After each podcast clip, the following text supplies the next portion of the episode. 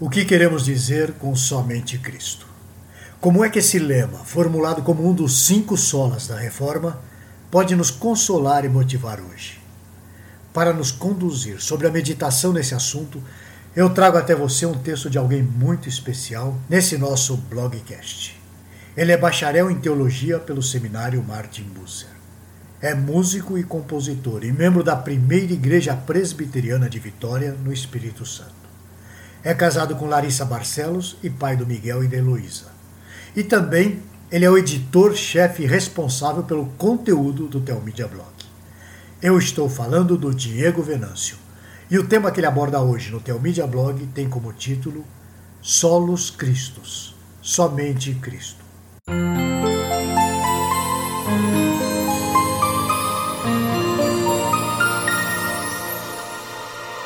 Continuando com o tema dos cinco solas da reforma protestante que iniciamos na semana passada, hoje nós vamos examinar o segundo tema, Solos Cristo, ou somente Cristo. Falamos na semana passada sobre a exclusividade das Escrituras em trazer conhecimento salvífico sobre Deus, ou seja, o conhecimento que pode salvar ou oferecer salvação. Agora, nós vamos ver a exclusividade da obra de Cristo na salvação do homem. Se a natureza revela o Deus Criador, ela revela também a impiedade do coração dos homens em não reconhecerem a Deus como Criador de tudo. Revela a impiedade de não darem a Ele a glória devida. As Escrituras, no entanto, são revelação especial. Elas revelam a vontade de Deus para o homem e essa vontade só pode ser concretizada na pessoa de Jesus Cristo. A afirmação solos Christus, que na tradução do latim para o português quer dizer somente Cristo, diz que nada nem ninguém pode servir como mediação entre o Deus Santo e o homem morto em seus pecados, a não ser Cristo nós precisamos entender o contexto medieval antes da reforma. A salvação e o perdão dos pecados eram comprados com dinheiro. Compravam-se indulgências como lasca de cruz, um terreno nos céus e coisas mais atrozes. Daí, após grandes debates como os que aconteceram em Heidelberg por volta de 1563, vieram os reformadores. Eles afirmavam que só Cristo é capaz de cumprir e pagar o preço exigido para a remissão dos pecados. Esse preço não tem nada a ver com dinheiro, e sim com sangue, morte e sacrifício, para os quais o Antigo Testamento já apontava. As Escrituras afirmam em toda ela que o homem, após a desobediência de Adão, está debaixo da ira de Deus, está separado de Deus. Vamos ver o que nos diz o livro de Efésios, no capítulo 2, versículos de 1 a 3. Estando vós mortos nos seus delitos e pecados, nos quais andastes outrora, segundo o curso desse mundo, segundo o príncipe da potestade do ar, do espírito que agora atua nos filhos da desobediência, entre os quais também Todos nós andamos outrora, segundo as inclinações da nossa carne, fazendo a vontade da carne dos pensamentos.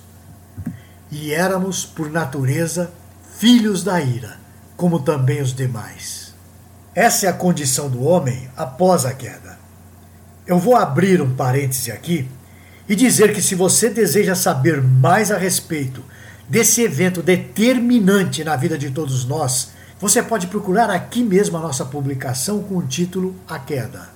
Lá você vai ver que só o conhecimento correto sobre a queda nos dará condições de olhar corretamente para o mundo. Mas vamos voltar ao assunto. Estávamos falando que as Escrituras nos afirmam que após a queda o homem ficou sob a ira de Deus, separado de Deus. Nada pode ser feito por ele para sua própria salvação ele necessita de um mediador. Contudo, continuando em Efésios 2, temos um sonoro e abençoado mas. Vamos ver. Mas Deus, sendo rico em misericórdia, por causa do grande amor com que nos amou, e estando nós mortos em nossos delitos, nos deu vida juntamente com Cristo pela graça sois salvos. E juntamente com ele nos ressuscitou e nos fez assentar nos lugares celestiais em Cristo Jesus, para mostrar nos séculos vindouros a suprema riqueza da sua graça, em bondade para conosco em Cristo Jesus. Eu acabei de ler Efésios capítulo 2, versículos 4 a 7. Repare nesse texto que Paulo tem o cuidado de sempre dizer que estamos em Cristo. Não há mérito no homem natural. Somente os méritos de Cristo nos levam a uma condição de vida, de virtude e de comunhão com Deus. É nesse sentido que temos o somente Cristo como um grande slogan. A nossa alma sabe que se dependesse da nossa fidelidade, das nossas obras, da nossa vontade para nos aproximarmos de Deus, estaríamos acabados. No entanto, o próprio Deus, que é rico em misericórdia, envia Jesus Cristo como o único mediador entre Deus e os homens. Eu gostaria de mostrar como o Evangelho de João apresenta a pessoa de Cristo como exclusiva. Vamos ver isso em João, capítulo 1, versículos de 1 a 5. No princípio era o Verbo, e o Verbo estava com Deus e o Verbo era Deus. Ele estava no princípio com Deus. Todas as coisas foram feitas por intermédio dele, e sem ele, nada do que foi feito se fez. A vida estava nele, e a vida era a luz dos homens. A luz resplandece nas trevas, e as trevas não prevaleceram contra ela. Vamos ver também João capítulo 1, nos versículos de 10 a 14. O Verbo estava no mundo. O mundo foi feito por intermédio dele, mas o mundo não o conheceu. Veio para o que era seu e os seus não o receberam. Mas a todos quantos o receberam, deu-lhes o poder de serem feitos filhos de Deus, a saber, aos que creem no seu nome, os que não nasceram do sangue, nem da vontade da carne, nem da vontade do homem, mas de Deus. E o Verbo se fez carne e habitou entre nós, cheio de graça e de verdade. E vimos a sua glória, glória como do unigênito do Pai. Não há salvação sem a obra de Cristo.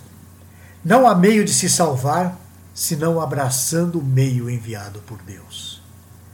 Graças a Deus por esse plano tão maravilhoso de enviar o seu próprio Filho Jesus Cristo para ser o nosso libertador.